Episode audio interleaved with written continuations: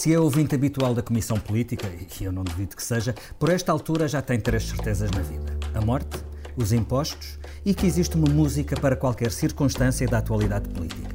É uma música portuguesa, com certeza, e provavelmente é má. A música certa para esta semana é de 1980.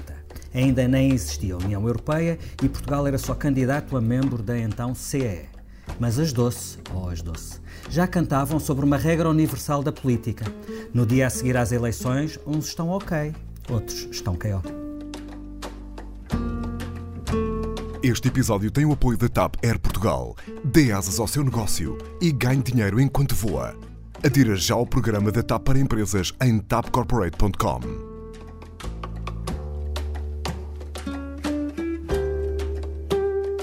É terça-feira, dia 28 de maio, estamos a gravar a meio da manhã e já se fizeram contas suficientes sobre as eleições de domingo para sabermos o seguinte: Costa, Marisa, o Bobby e o Tareco estão ok. PSD, CDS e PCP estão KO. Ontem gravámos uma comissão política extra sobre as eleições no resto da Europa. Agora vamos analisar em detalhe o que aconteceu e o que vai acontecer por cá depois da noite em que o PSD bateu no fundo, o CDS perdeu as manias de grandeza, o PCP tropeçou no Bloco de Esquerda e o PAN deixou de ser pequeno e se juntou ao clube dos partidos médios. É o clube onde estão os outros todos, menos o PS, o único que depois do domingo merece, de facto, o rótulo de partido grande. O PSD, esse, está com o pé na primeira divisão e o outro a deslizar para a segunda liga. Desta vez não seremos quatro, mas cinco à conversa, todos ainda a sacudir o pó de duas semanas na estrada atrás das caravanas partidárias, certo? Rosa, a Rosa Pedroso Lima acompanhou o PCP. Olá, Rosa. Olá, Filipe. A Mariana Lima Cunha dividiu-se entre o PSD e o CDS. Olá. O Paulo Paixão seguiu os passos da Marisa Matias. Olá. E o Miguel Santos Carrapatoso viu António Costa em mais um caminhão de ministros a levar ao colo o cabeça de lista do PS, Pedro Marques. Olá. Eu sou Felipe Santos Costa e vi o PSD afundar-se ao vivo e a cores.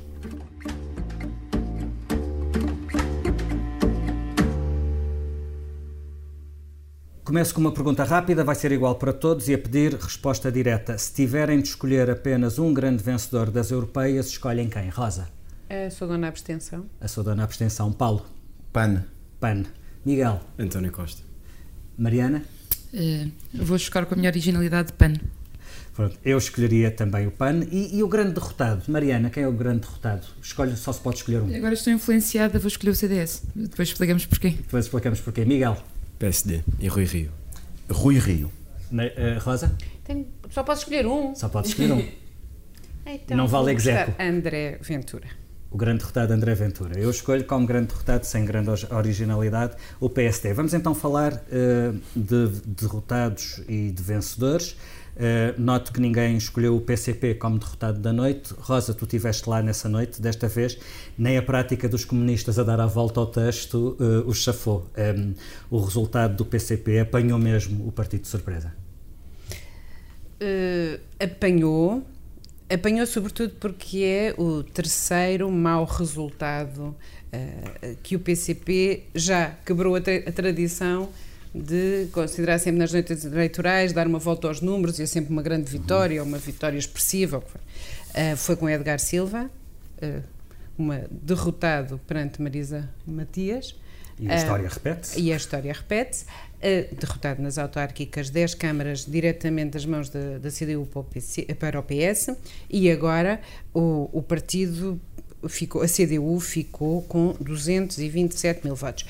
A sensação que é, a sensação de que o partido está doente, já recebeu as análises provando que a, que a questão é grave, um, está a fazer mais exames para perceber se isto foi por contágio uh, e se tem cura.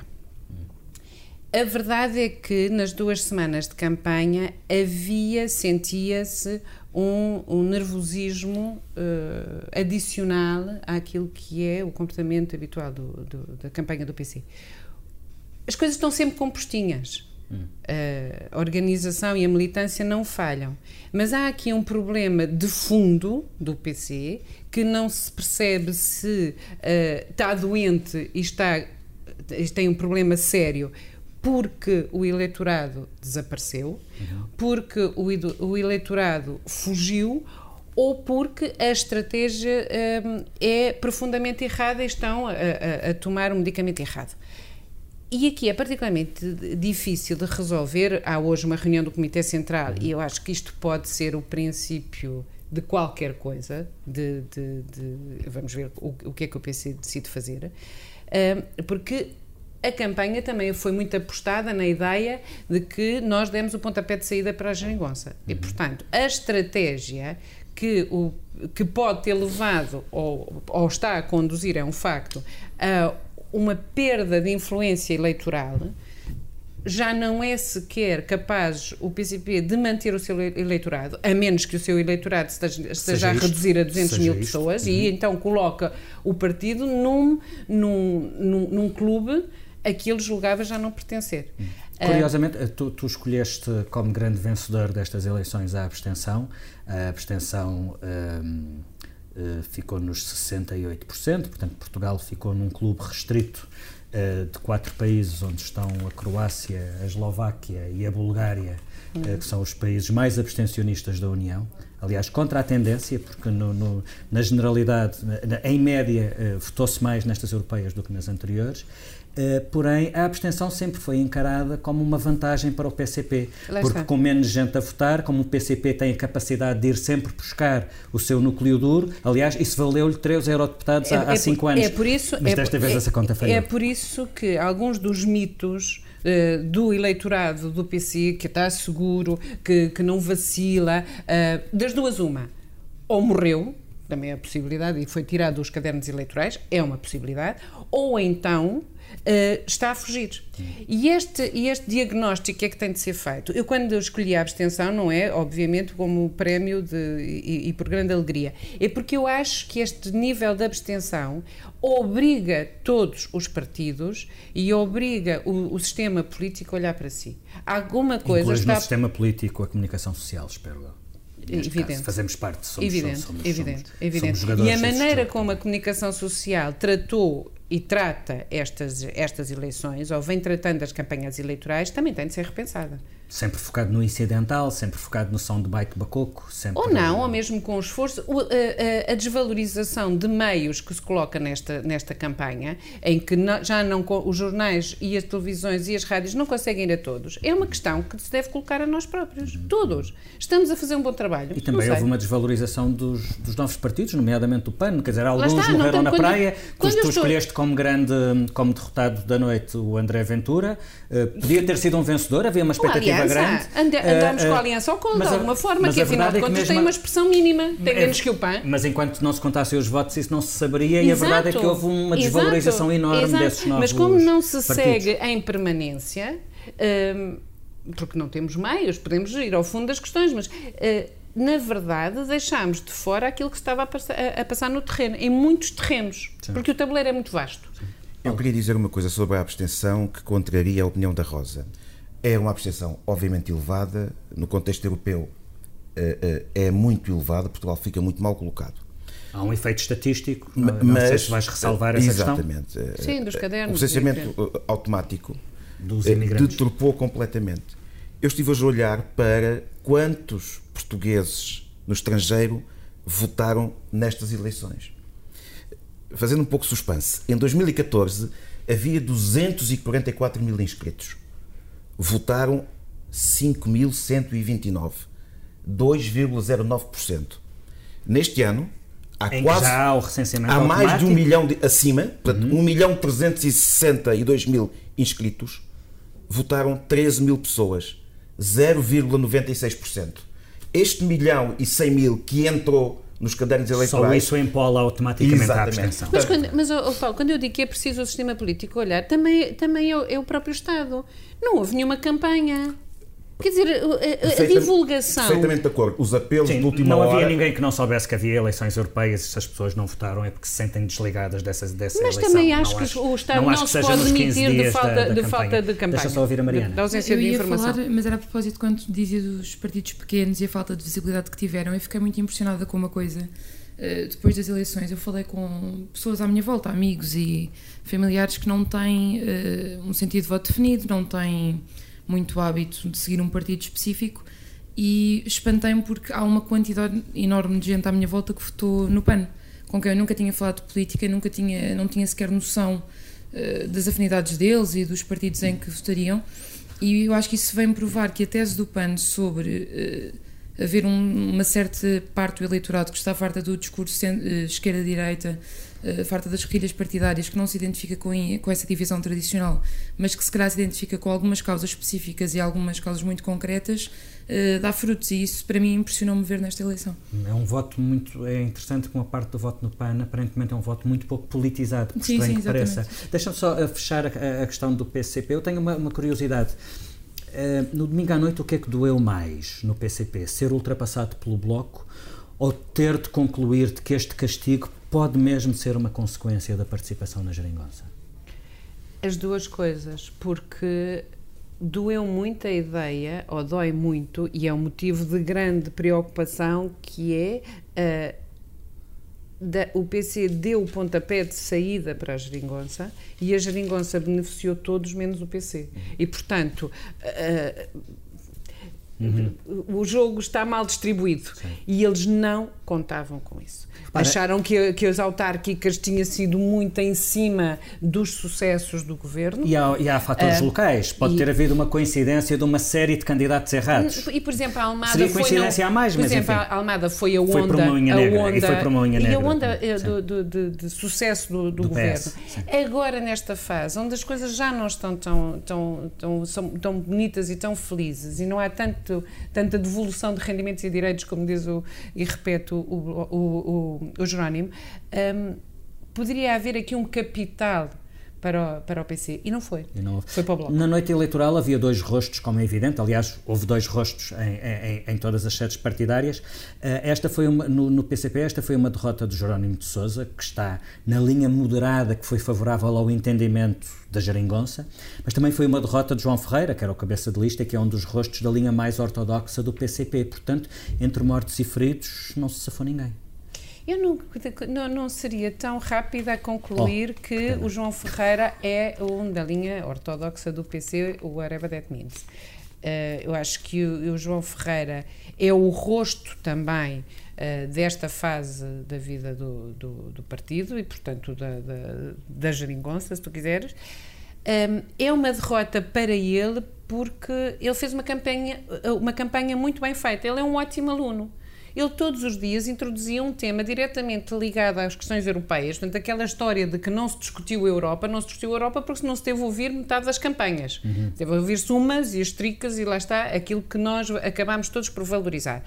Uh, ligava as questões europeias ao sítio onde ele estava, ou seja, às pescas, à agricultura, aos fogos, tudo. Foi um, ótimo candidato nesse sentido, fez tudo certo, não tem empatia de rua, é verdade, não é o Jerónimo na rua, não é.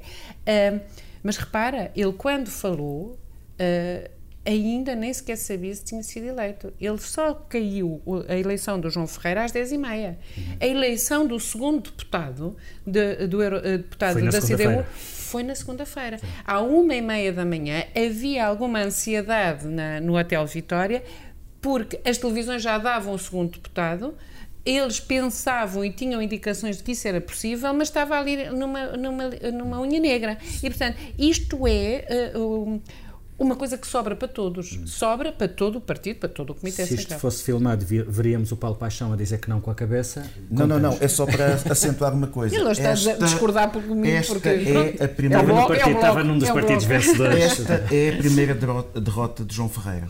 João Ferreira, depois de Jerónimo de Sousa, é o único dirigente do PCP que protagonizou, eh, portanto, lideranças de, de, de propostas de, de listas Houve o Edgar Silva, mas pronto, ficou arrumado naquela sim, derrota sim, das não, mas liderou, enfim, em que o PCP aposta, duas vezes para a Câmara de Lisboa, enfim, o Edgar Silva nas presidenciais nunca terá hipóteses, duas vezes para a Câmara de Lisboa e duas vezes para o Parlamento Europeu. Na primeira vez para a Câmara de Lisboa, o PCP passou de um para dois vereadores, na eleição para o Parlamento Europeu conseguiu três eurodeputados, na eleição seguinte para a Câmara de Lisboa manteve os dois vereadores e agora pela primeira vez tem um revés. Uhum. Num quadro de sucessão de Jerónimo de Sousa em que João Ferreira é um dos elementos, um dos, dos dirigentes colocados na, na, na, linha, na, linha, da frente. Muito bem, por muito fascinante que seja falar do PCP, não foi e o é? único derrotado da noite. Mariana, a Assunção Crista já percebeu o que é que lhe aconteceu no domingo à noite? Uh, eu acho que ainda os cálculos uh, do, dos danos as ainda estão a ser de... feitos, as leituras. Até porque há leituras completamente contraditórias dentro do CDS. Porque, o que é interessante. Essa é a vantagem dos pequenos partidos. o que é Quanto mais pequenos, mais contraditórios. Neste resultado, quando se quer perceber exatamente quem é que é o grande derrotado, se é Nuno Melo, se é Assunção Cristas, um, há que ter em conta uma coisa que é, eles não têm sequer um discurso uh, coincidente, eles falam uh, a duas vozes e nesta campanha falaram a duas vozes. Nas, uh, nas interpreta na interpretação? digo no, ou seja, no conteúdo do discurso, Nuno Melo, na verdade, representa uma linha diferente da de Assunção ah, Cristas, mesmo uhum. dentro do partido, e portanto é difícil atribuir a um ou a outro especificamente a derrota. Desse ponto de vista, é parecido com o que se passa no PCP, porque temos um líder que que, que protagoniza uma linha, temos uhum. um cabeça de lista que protagoniza uma outra linha e que pode vir a ser um sucessor na liderança. No CDS passa-se o mesmo, Nuno Melo protagoniza caso, uma linha mais à direita, sim. mais conservadora, mais populista sim. do que aquele que é o discurso da Assunção Cristas e é sempre uma hipótese de, de futuro líder de do futuro. partido. Nuno Melo, tiveste duas semanas em que falou uh, do PREC, da reforma agrária, das nacionalizações, que é um tipo de discurso que não ouves em mais uh, partido nenhum e, portanto, a linha que ele assume uh, contra a esquerda, a falar da extrema esquerda. Aliás, Nuno Melo parece que tem uma vaga de confiança à meio da campanha e acrescenta ao objetivo de eleger dois eurodeputados o segundo objetivo de ultrapassar Bloco e PCP que é uma coisa que dentro do partido se Mas a Assunção Crista também depois veio com esse discurso. Eh, e ela recuou rapidamente também tentou, desse. Mas depois recuou. Porque, sim, porque provavelmente calculou que era uma gestão de expectativas que era preciso fazer. Mas houve, eh, havia assim tão falta uma tão grande falta de noção no CDS em relação, não tanto à sua campanha, mas uhum. nessa altura já era bastante perceptível que pelo menos a campanha do Bloco de Esquerda, da Marisa Matias, uhum. estava a correr bastante bem. Eu penso, e as sondagens eram todas bastante favoráveis sim, em relação ao eu Bloco. Eu penso que o desânimo no, na campanha do CDS era palpável, tanto que quando o Nuno Melo arrisca uh, esse segundo patamar, não é muito bem compreendido dentro do partido. No CDS uh, não há quem não responda que não se percebe porque é que ele sentiu essa necessidade de avançar com o segundo objetivo, quando era claro que nem o primeiro estava garantido. Uhum. E, e, começa a ser óbvio, a partir do momento em que aparecem sondagens a dar 12% ao Bloco de Esquerda, que ele vai ter de enfiar a viola no saco, e é quando a Associação Cristas aparece a dizer não, o objetivo são dois eurodeputados. Uhum. Portanto, e que nem isso foi conseguido. Mas no CDS eh, era eh, assumido que esta campanha, protagonizada por Nuno Melo, nesta campanha o CDS encostava o discurso à direita. Uhum. Isso, foi, isso foi tranquilo dentro do CDS? Uh, não, não parece que tenha sido tranquilo. Com cabeça de lista como Nuno Melo, seria difícil que isso não acontecesse, até porque, eh, aliás... Ele até acha que o Vox não é de extrema-direita, portanto isso exatamente. diz qualquer coisa sobre e voltando, o lugar onde ele se posiciona. Voltando, quando falávamos das duas linhas no CDS, o que é engraçado é que agora as avaliações que se fazem da derrota, se fores ver a ala mais conservadora, o que diz é sem Nuno Melo nem os 6% conseguiríamos. Mas não é, liberal foi, diz o contrário. É uma escolha da Assunção Cristas uhum. e não, não pesou Na verdade, a ideia é uma herança de, que... de Paulo Portas, não Sim, seria a Assunção não, Cristas não, a afastar Nuno Melo de cabeça Sim, de lista mas depois não, de duas não eleições. foi ponderada a possibilidade de ser um mau candidato, é que o desempenho dele era um pouco entre o taxista do, do PTP e o, e o, e o queque da linha, não é? Uh, o Pedro Mota Soares, pelo menos, tinha um discurso que me parecia menos. Aquela cena do, do da fotografia do, do, do, Sócrates, uma uhum. vez sim, 350, mas, não. Uh, mas no, no partido, uh, as reações a, a, essa questão, por exemplo, das fotografias até eram boas, porque entrou-se numa lógica, a seguir aos debates, quando falavas e avaliavas dentro do partido as percepções sobre os debates, que era nós precisamos mesmo de aparecer e portanto passou a ser uma questão de o Nuno Melo tem de aparecer. Não importa como. Uh, okay. E portanto ele aí de facto dominou. Eu fiz esse teste, fui ver os títulos dos live blogs e dos artigos nessa noite e todos eram Nuno Melo. Mas para o eleitorado conservador, não sei se essa, essa pois, questão mas, Ou seja, não? a estratégia da direção nesse momento era nós precisamos de aparecer, pois. nós estamos com a notoriedade, não, ou seja, da campanha não é a melhor, nós sabemos que o discurso que a Assunção Cristas tem feito, querer liderar a direita, é inversamente proporcional ao que está a acontecer na realidade ao CDS em todas as sondagens e, portanto, a ideia nessa altura era aparecer mesmo. Mas porquê é que alguém que quer liderar a direita e que se deu tão bem nas autárquicas uhum, em Lisboa, indo buscar uma parte do eleitorado do PSD, uhum. acha que o caminho é encostar mais à direita? Isso é que eu não percebo. Eu, eu, também, eu também gostava de explicar e também não percebo, mas eu acho que é precisamente essa avaliação que está a ser feita e que é que vai em sentido contrário nas duas alas, ou seja, quem é mais conservador diz sem Nuno Melo nem os 6% conseguíamos, porque Assunção Cristas não é uma boa líder. Na liberal o que se diz é precisamos de voltar uh, a colar ao discurso que Assunção Cristas fazia, que estava a correr bem e que em Lisboa, que foi o primeiro teste dela, deu frutos e uh, desencostar da parede, como diria Paulo Portas, da, da extrema-direita e, portanto, quer dizer, lá está, um, com um discurso como, sobre o pré que as nacionalizações já não cola, quer dizer, a partir do momento em que nós temos Bloco de Esquerda e PCP envolvidos numa solução de governo em Portugal que passa a ser um bocadinho datado, não é? O discurso de, da extrema-esquerda que nos está a invadir. Aliás, o papão da direita não se concretizou e podemos uhum. voltar à, à escolha da Rosa Pedroso Lima do derrotado de, de, destas eleições, escolheste o André Ventura. Porque não podia escolher mais, porque há vários. Mas o André Ventura, talvez uh, por um erro de percepção mútua de, dos vários órgãos de comunicação social, começou, começou a, a, protagonizar a ideia de que o populismo podia entrar e podia entrar à, à série em Portugal. Tínhamos a ideia de que o Marinho Pinto tinha conseguido dois lugares nas últimas eleições porque, em vez de, nos, de estar nos médias tradicionais, estava nas manhãs da Cristina Ferreira e do Gocha e cri, criava ali o eleitorado. Ficámos horrorizados com a possibilidade do André Ventura, que passava horas a falar hora de futebol, hora de justiça na CMTV, poder ter aí um palco de divulgação melhor do que qualquer, qualquer outro. E, portanto, esta ideia de que não é assim tão fácil chegar, ver e vencer um, com um discurso tão troglodita e tão perigoso e tão populista uh, podia.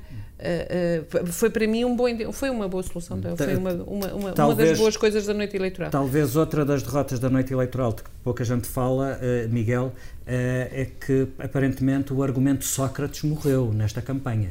O argumento de Sócrates que, que, que era o argumento preferido da direita sempre que queria mudar de assunto não se viu grande efeito. Já passaram uns anos, é, é verdade. É verdade. e, e, o PS foi bastante hábil a esconder num armário Pedro Silva Pereira. Exatamente, eu ia, eu ia, dizer isso precisamente. Pedro Silva Pereira não apareceu uma única. Apareceu, aliás. Apareceu quando já estava eleito no domingo à noite. Sim, sim, não, conseguiu não aparecer, nem discursar sequer, nem aparecer ao lado do candidato na, na, na, nas ações, ações de rua. Portanto, o argumento de Sócrates foi bom em tempos, imagino, mas convém arranjar outros de vez em quando. Talvez esteja um bocadinho gasto. Bom, não, não, podemos passar pelos derrotados sem falar do PSD. Esta é a parte esquisita desta conversa, porque quem esteve atrás da campanha do PSD foi no, numa primeira fase a Mariana e depois eu, mas se quiserem podem fazer-me perguntas. Eu posso servir de moderador, Filipe. O que é que, que achas que justifica este resultado do PSD? Não, eu... Uh, uh, um, acho que há, há pareceu-me haver um desacerto muito grande do discurso do PSD. Um, há ali, um, um, parece-me evidente que houve um desgaste do cabeça de lista. Paulo Rangel foi muito competitivo há 10 anos, deu uma, aliás, uma, uma, uma, uma, vitória ao PSD eh, na altura, em 2009, contra o PS de António Sócrates, de, de José Sócrates, António Sócrates uh, contra o PS de José Sócrates, dando uh, a única vitória da carreira de liderança do PSD de Manuela Ferreira Leite. Há cinco anos protagonizou a campanha pela PAF e conseguiu um resultado honroso. Era evidente o desgaste. É evidente que no PSD, ao contrário do que acontecia no PS, um cabeça de lista que não estava a ter tração no PSD não houve um líder do partido que compensasse essa falta de tração. No PS, António Costa compensou largamente. No PSD, Rui Rio não pega, não pega. E é assim que se chega ao pior resultado da história toda do PSD, eh, e isto é extraordinário. Eh, eu tenho visto em muitos sítios a leitura de que este é o pior resultado em europeias, e é verdade, e é 10 pontos abaixo do pior resultado em europeias, que foi em 1999 com Pacheco Pereira, teve 31%. Uh, de todas as campanhas europeias em que o PSD se apresentou sozinho, este é o pior, mas este é pior de todas as eleições nacionais disputadas pelo PSD. É até pior do que os 24% de Sá Carneiro em 76, quando os animais ainda falavam e o PPD-PSD estava a tentar lutar para se afirmar como um partido grande da democracia, uhum. coisa que não era garantida. E, e depois, ao arraso, eh, ontem no Expresso Diário, eu e o Paulo Paixão fizemos uma leitura de números dos resultados das eleições. Há coisas que já toda a gente percebeu, o PSD perdeu em todos os distritos, menos em Vila Real e na região autónoma da Madeira, mas para olharmos para as legislativas, o que é impressionante é o arraso que o PSD leva nas áreas metropolitanas. No distrito de Lisboa, o PSD vale metade do PS. No distrito de Setúbal, que é o quinto distrito com mais população, perdão, o quarto distrito com mais população do país, o PS vale três vezes o PSD. No distrito do Porto, que é aquele, é, é, que é aquele de onde vem Rui Rio, e que supostamente o discurso contra a capital, contra a corte, contra o centralismo poderia resultar, o PSD fica a 10 pontos percentuais do PS no distrito do Porto. E depois fomos olhar conselho a conselho. Nos 15 conselhos mais populosos do país, o PS bate o PSD em todos, e em 10 desses 15 conselhos vale o dobro do PSD ou muito perto disso. Isto é um retrato de miséria absoluto, absoluta. E na, noite, e na noite eleitoral fez muita impressão que Rui Rio assumiu a custo alguma responsabilidade, mas foi evidente a forma como, retou, como, como, como, como chutou o essencial da responsabilidade para cima de Paulo Rangel e houve um spin muito óbvio a partir da sede do PSD, que foi a ideia de que foi um erro o discurso agressivo de Paulo Rangel contra o governo e contra António Costa, que ele falhou no tom, que foi demasiado agressivo. Mas eu, uh, corrijo-me se estiver errado, Mariana, tu tiveste nos primeiros dias de campanha, eu tive uhum. na segunda semana, eu não vi Rui Rio a fazer um discurso diferente do de Paulo uhum. Rangel. Um dizia mata, o outro dizia esfola. É engraçado, temos outros casos em que, em princípio, depois não se verificou, tínhamos um cabeça de lista e um líder Podia ser um candidato à sucessão e este e resultado... Que discursos diferentes. E este resultado não dá, não, dá, não, dá grande margem, não dá grande margem para isso. Não sei se têm dúvidas sobre o PSD. Eh, passamos aos vencedores, então. Paulo, Bloco de Esquerda, vamos a isso. É, é, é, eu vi um estado de quase euforia no Bloco de Esquerda por causa dos 9,8% e dois eurodeputados. Foi uma vitória assim tão grande? Eu acho que o anúncio, a proclamação de uma vitória extraordinária, como chegou a ser o, caracterizado e qualificado o resultado, é manifestamente excessivo. Se levarmos a linha de conta as, ele as eleições europeias de 2014, então sim, há, há de facto um salto significativo na votação do Bloco de Esquerda. Mas não é em 2014 que estamos todos a pensar, Exatamente. não. É mesmo em outubro de 2019. É, é, é, só para termos presente, em 2014 o Bloco estava dividido. Não se sabia como é que seria a questão da liderança. Em junho de 2014, quando foram as europeias, só em outubro desse ano, é que Catarina Martins eh, fica naquela solução de uma comissão permanente a dirigir o partido. Catarina fica como porta-voz dessa comissão permanente. Só depois, nas legislativas de 2015, em que Catarina Martins obtém um excelente resultado, é que o Bloco recupera da perda que havia tido nas eleições de 2011. Portanto, o ponto de partida para avaliarmos este resultado de Marisa Matias, a poucos meses das legislativas, só pode ser o quadro e a correlação de forças nas legislativas de 2015. E aí o Bloco, de certa forma, mantém a expressão eleitoral que teve nas legislativas. Teve 10,12%, está um pouco abaixo dos 10% agora. Portanto, a própria Marisa Matias protagonizou uma eleição presidencial em janeiro de 2016 com um bom resultado, também acima dos 10%, mantém-se nessa banda. É um bom resultado. Eh, no entanto, para o Bloco não foi conseguida uma coisa que nunca foi explicitada ou dita abertamente durante a campanha, mas, enfim, sabemos que estava presente. Era a, a, a expectativa de encurtar a distância para o Partido Socialista. Isso não foi e isso não aconteceu. Isso não, foi, não aconteceu. Até a distância aumentou cerca de um ponto, um ponto percentual. Em todo, em todo caso, foi um bom resultado. Foi uma campanha eh, enxuta eh, da Marisa Matias, que meteu os temas europeus em discussão e fê-lo sempre com um link para a atualidade nacional. No fundo, esta campanha protagonizada pela Marisa Matias e, sobretudo, na parte final de campanha, sempre com a Catarina Martins ao lado, é, foi um ensaio bem sucedido na, nas mensagens, no tom para as eleições legislativas. No fundo, é só a oradora principal o número 1 um deixa de ser a Marisa, passa a ser a Catarina.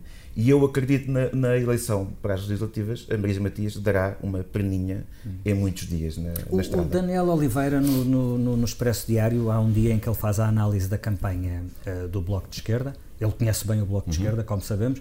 não só foi dirigente, não só foi dirigente do Bloco de Esquerda, como tinha um irmão como número 2 da lista uh, de candidatos ao Parlamento Europeu. E ele chamava a atenção para o facto de que o discurso e o tom da Marisa Matias não, não coincide com o discurso e o tom que tem sido o do Bloco de Esquerda com Catarina Martins. Ele chama a atenção que a campanha presidencial da Marisa foi a campanha da Marisa, da forma como ela a quis fazer e que ela replicou isso agora nesta campanha das europeias e que talvez isso possa contagiar Uh, uh, em termos de moderação, de algum, de algum, de algum, de algum centrismo do bloco, uh, fazendo contravapor a, a, um bloco mais esquerdista da Catarina Martins e das, das Irmãs Mortágua, sobretudo das Irmãs Mortágua. Tu concordas com essa análise?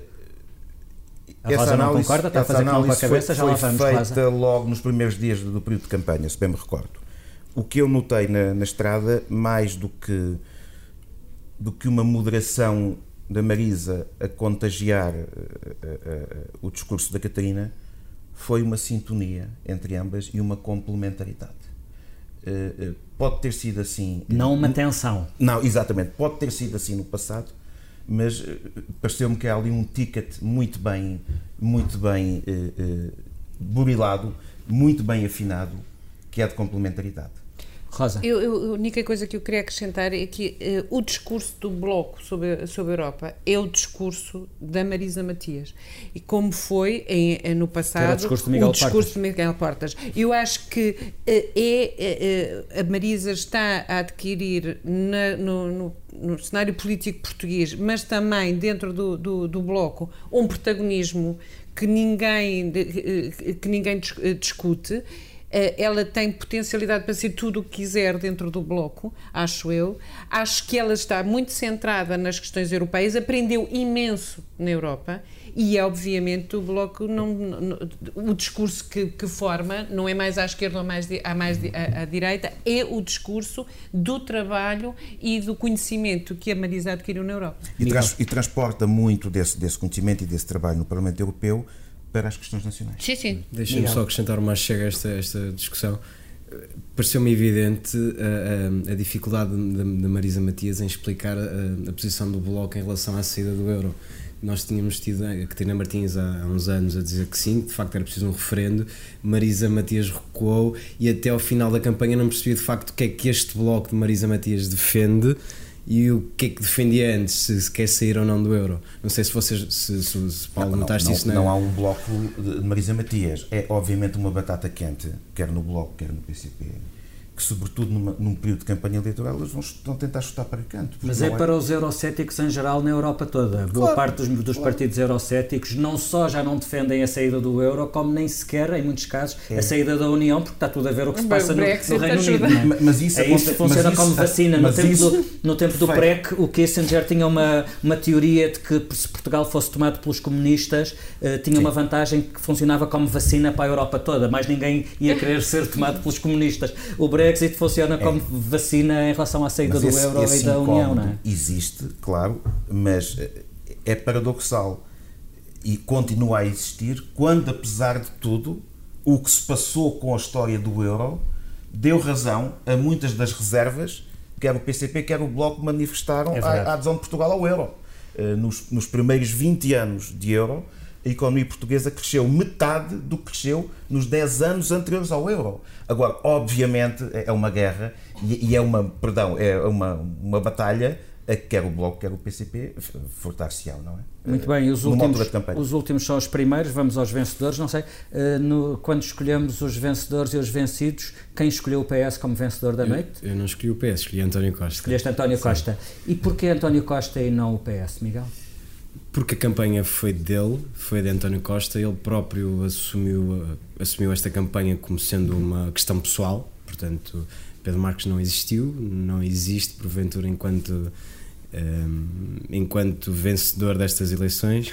E, e como nós há pouco estávamos, o, o Paulo estava a falar e estava a dizer que de facto pareceu que a vitória do Bloco foi uma grande vitória e na verdade não foi assim uma grande vitória. Acho que Acontece o mesmo com, com António Costa e com o PS. Os números falam por si e, e é possível, em comparação com 2014, esta vitória não foi avassaladora. Mas a política. O PS acabou a noite com 33,4%. Sim. Em, em relação 2014, aos 32% 30... do pouquinho não é, é grande coisa. É Mas a política é feita de percepção e de percepções. E o António Costa sai destas eleições com a chave das legislativas na mão, que era o que ele queria de facto. Ele nacionalizou estas eleições e conseguiu o que queria. Não tem, há uma alternativa? Tem a direita mais, moribunda, Mais do que os 33,4% do PS e se compara com os 21,9% do PSD, estamos a falar de 11 pontos de diferença. Tem a direita moribunda, tem a chave das coligações futuras na mão. Isso é, isso é impressionante. E ainda alimenta uma, uma, uma esperança remota, é certo, de chegar à maioria absoluta. Hum. E depois conseguiu outra coisa extraordinária, que conseguiu passar a imagem que é uma espécie de homem providencial na, na Europa, alguém que terá um papel decisivo nas alianças futuras que se possam fazer.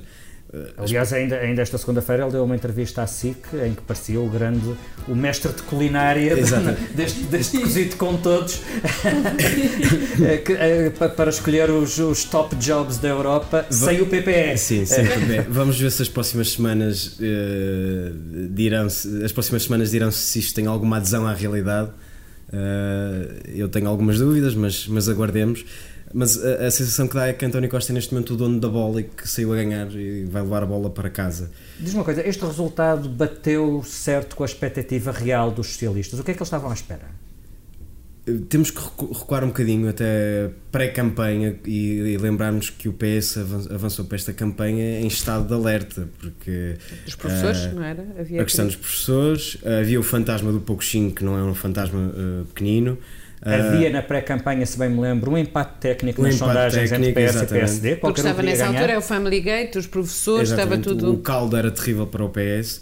O cabeçalista não galvanizava e nunca galvanizou. -se. Não galvanizar é o estás fortíssimo nos eufemismos. Não, não galvanizar é bonito. Mas ganhou apesar do cabeça de lista. É e, e António Costa fez de facto estas eleições um, um referendo ao seu próprio governo. Portanto, tudo que não fosse uma vitória e uma vitória, uma vitória por números sólidos seria um absoluto desastre para o PS. Depois, na campanha, o que eu senti na, na, na estrada é que a maré começou a mudar. E mudou quando Paulo Rangel faz aquela, aquela viagem de helicóptero. helicóptero. Foi a primeira vez e talvez a única vez que vimos, de facto, Pedro Marques a sair um bocadinho do guião e a atacar o PST.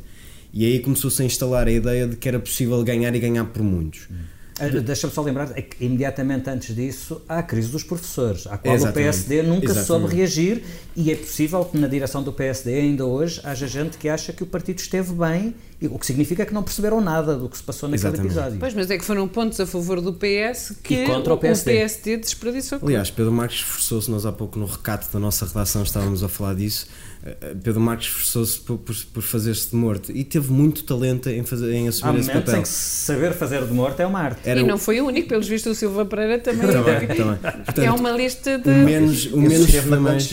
Exatamente, portanto é uma lista meios clandestinos, meios mortos. O menos foi mais nesta campanha de, de Pedro Marques. Quanto menos aparecesse, melhor era para o, para, o, para o PS. E depois há um segundo momento em que se percebe que o PS vai ganhar e que tem a perspectiva de ganhar por muito mais do que esperava, que é quando começa a fazer ataques ao Bloco de Esquerda e a, e a usar a tal questão do, da, da, suposta ambiguidade do Bloco em, em, relação ao euro. Aí é que se percebe que o, o PS já pensa no nono eurodeputado e depois acaba a noite eleitoral a pensar e a sonhar com um décimo, embora, e aí podemos passar para o PCP, a determinada altura no Hotel Alti já ninguém queria o décimo, porque quanto pior fosse a derrota do PCP, pior seria o futuro do, do PS pós-legislativas. E, e, e, e dá-se este caso de o PS acabar, uh, uh, de chegarmos ao dia das eleições com o PS a fazer ataques frontais ao Bloco, com o PCP numa expectativa de um resultado que, como se vê, não é um bom resultado, e de repente o outro vencedor da noite é o PAN e no dia seguinte e hoje, e imagino que pelos próximos dias, a conta que se faz é então somarmos o PS Sim. com o PAN e se dá para uma maioria absoluta e para, um, e para uma, uma próxima legislatura. Uhum, Era isso que, eu, que, eu, que eu ia dizer. Uh, acho que na noite eleitoral e a partir daí vamos assistir a um PS em discurso duplo, que aliás é uma coisa que o PS faz bem uh, em relação às alianças temos, tivemos na noite eleitoral António Costa a fazer de polícia bom, a, a dar o mérito e a estender os créditos da vitória também aos, aos parceiros que apoiaram o governo. E antes, imediatamente antes, ouvimos César. Carlos César a falar, a pedir no, um outro impulso formista, a falar noutras áreas, noutras temáticas e a questionar a disponibilidade da esquerda para apoiar futuras soluções. E, portanto, vai ser muito interessante acompanhar esta, a forma como o PS faz esta gestão e, e mais o, o, o PS apostou sempre num ataque, e não, não foi só desta campanha, apostou sempre num ataque ao, ao Bloco de Esquerda. Com não ao PCP. Com, com base também naquele mito que falavas há pouco do que a Rosa falava há pouco de que o, o eleitorado do Bloco é um eleitorado muito mais volátil e que portanto pode tendencialmente cair para o PS. Ora, estas eleições provaram que o Bloco está bem, está seguro e que o PCP está em, em contraciclo. Uhum. Portanto, vai ser interessante ver a forma Paulo, como o António Costa se adapta Os ataques do, do, PS ao Bloco ocorreram só na parte final. Exatamente. E vários dias depois, já de o Bloco ter feito algumas críticas diretas ao, ao PS. Quer dizer, o PS não tira da cartola um ataque ao Bloco, não. Responde ao que foram uh, a questão dos refugiados. E responde com delay. Portanto... E, e, exatamente, mas quer dizer, não é, não é, não é o PS que, uh, que abre as hostilidades. Foi o Bloco que abriu as hostilidades. Em relação a, às possíveis aproximações ao PAN, esta segunda-feira, António Costa deu uma entrevista à SIC em que fez este elogio ao Partido dos Animais e da Natureza. Ao longo destes três anos e meio, temos tido uma excelente relação com o PAN. Tenho a ideia que o PAN nunca votou contra nenhum dos orçamentos de Estado desta legislatura. E, em alguns, até creio que até votou a favor. E temos, eh, apesar de não termos nenhuma posição conjunta com o PAN, eh, temos tido sempre negociações com o PAN, designadamente em matéria, em matéria orçamental. Pode ser um parceiro. Não, formal. Tem sido um parceiro, vamos lá ver. O que é normal, vamos lá ver, é, a, a, democracia é, por definição, um regime de, um, um regime de compromisso. Portanto, a relação com o PAN tem sido uma relação de grande proximidade e de boa, e de boa, e de boa colaboração, que pode continuar. E também na SIC, questionado sobre a hipótese de chegar ao governo, André Silva respondeu isto o PAN não está, não está preparado para assumir uma solução, uma solução de ocupação de lugares de governo. Não é essa, não é esse neste momento o papel do PAN. O papel do PAN é claramente desde 2015 e temos cumprido, eh, que é de continuar e vamos fazê-lo, que é de influenciar a força ou as forças políticas que estejam no governo. Miguel, isto é um início de namoro? Uh, é, é, as contas já se fazem, já toda a gente está, está a pensar que PAN pode sair das legislativas. Uh, o Expresso fez uma extrapolação do resultado das europeias para as legislativas, é um exercício meramente matemático, mas daria seis deputados ao PAN e somados aos do PS dá quase, quase, quase a maioria absoluta. Eu, um bocadinho em contraciclo, teria, teria alguma cautela em anunciar já a morte da Geringonça e um novo casamento com o PAN por um motivo muito simples. Não que António Costa, António Costa adore governar a três, mas porque é muito mais fácil eh, governar a três do que governar com um PAN. Eh, dizia-me há, há, uns meses um, um, dirigente socialista que das melhores coisas que a Geringonça trouxe foi que deixou de existir uma oposição feita por quatro partidos, mas apenas por dois e, e feita pela direita. É muito mais fácil ter o PCP e o Bloco ao lado do que contra. Portanto, eu acho que o PAN pode ser um sonho de uma noite de verão, mas António Costa estará sempre tentado em pelo menos tentar a repetição de, destes, destes acordos, destas alianças. O, o, a questão da, da, da, vinda do PAN para a geringonça complica, complica as contas e eu acho que se torna uma, uma solução governativa ingovernável. Agora, eu, eu não, não, não faço prognósticos tão a esta distância, porque a posição do, do PC aqui é absolutamente decisiva. E o paternalismo com que o PS tem lidado, uh, uh, sobretudo na, desde metade da legislatura, com o PC, quando o PC sobe o tom, uh, sobe o tom das críticas ao, ao PS, nomeadamente quando leva a primeira porta na cara com a, com a história das, das leis laborais e o Jerónimo vem cá fora do Parlamento, do plenário e diz entramos numa nova fase da vida política, isto é meio da legislatura, o PS adota com, com, em relação ao Bloco uma atitude de crítica e de, de, choque, com o PC parece que o leva ao colo. Esta, esta tua descrição da noite eleitoral é muito típico e isso menoriza o PC e internamente é uma questão que também é difícil de, de estar na máquina do diagnóstico de, da sua doença e esse é um, é um fator que é muito difícil de engolir por parte do PC. E vamos a outras coisas que não nos saem da cabeça. Mariana, o que é que não te sai da cabeça esta semana? O que não me sai da cabeça é a visão no, no ambiente algo tétrico na sede do CDS, eh, enquanto se esperava três horas para uma primeira reação uh, do, do partido, uh, as televisões estavam uh, ligadas, mas sem som, e via-se a reação do Aliança ao resultado E então era Paulo Sanda a falar e ao lado era um Pedro Santana Lopes que parecia, pelo menos para quem não estava a ouvir o som, completamente desorientado. Ele olhava para o teto, ele olhava para o chão, ele olhava para o lado e parecia que estava à procura de um buraco onde se enfiar. Talvez foi, fosse isso tudo junto. É, talvez fosse isso. O inimigo público dizia que Santana ia procurar agora um novo partido onde se meter e nessa altura era mesmo o que parecia. É Miguel, o que é que não te sai da cabeça? É, é uma imagem, é a imagem que fica da sede eleitoral do, do, do PST. Paulo Rangel, enquanto Rui Rio discursava, eh, ora a rir-se, ora a mexer no telemóvel. Eu acho que isso nos dá algumas pistas sobre o que será o futuro do Rui Rio no, no partido. Hashtag estamos juntos. Paulo, o que é que não te sai da cabeça? O que não me sai da cabeça não é uma imagem, é apenas um som, pela circunstância de estar a sair do quartel-general do, quartel do Bloco na noite eleitoral e estar a conduzir. É quando o Presidente da República começa a falar em cima do Primeiro-Ministro que ia começar uma intervenção. Uh, falámos aqui no início da abstenção e da forma como o, a classe política comunica, uh, isso vai comportando. Uh, para quem está em casa, o cidadão normal, a ver televisão, a seguir a noite eleitoral, penso que não aprecia de modo algum esse tipo de, de incidentes. Rosa. É, minha, é, é, uma imagem também dos cães que assistiram à conferência de imprensa da noite eleitoral do PAN é o sinal dos tempos. Eu que tenho terror de cães, uh, só temo o dia em que tenho de, tenha de cobrir uma noite eleitoral do PAN, porque isto é só o princípio, porque também há iguanas, há, há, animais de estimações como os ratos, os patos, os gatos, e portanto tenho terror de, de imaginar que tenho, posso ser destacada para uma conferência de imprensa e não tenho capacidade de fazer uma pergunta perante um cão. Muito bem, foi o cantinho da psicanálise.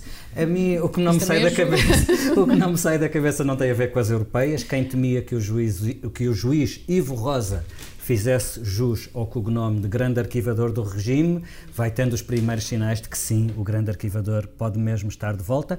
Ivo Rosa está agora dedicado em exclusivo à Operação Marquesa, é o juiz da fase de instrução desse processo e eu não quero parecer pessimista, mas não se admirem se isto acabar com José Sócrates a reclamar uma indemnização do Estado por ter sido injustamente suspeito de uma variedade de crimes. Enfim.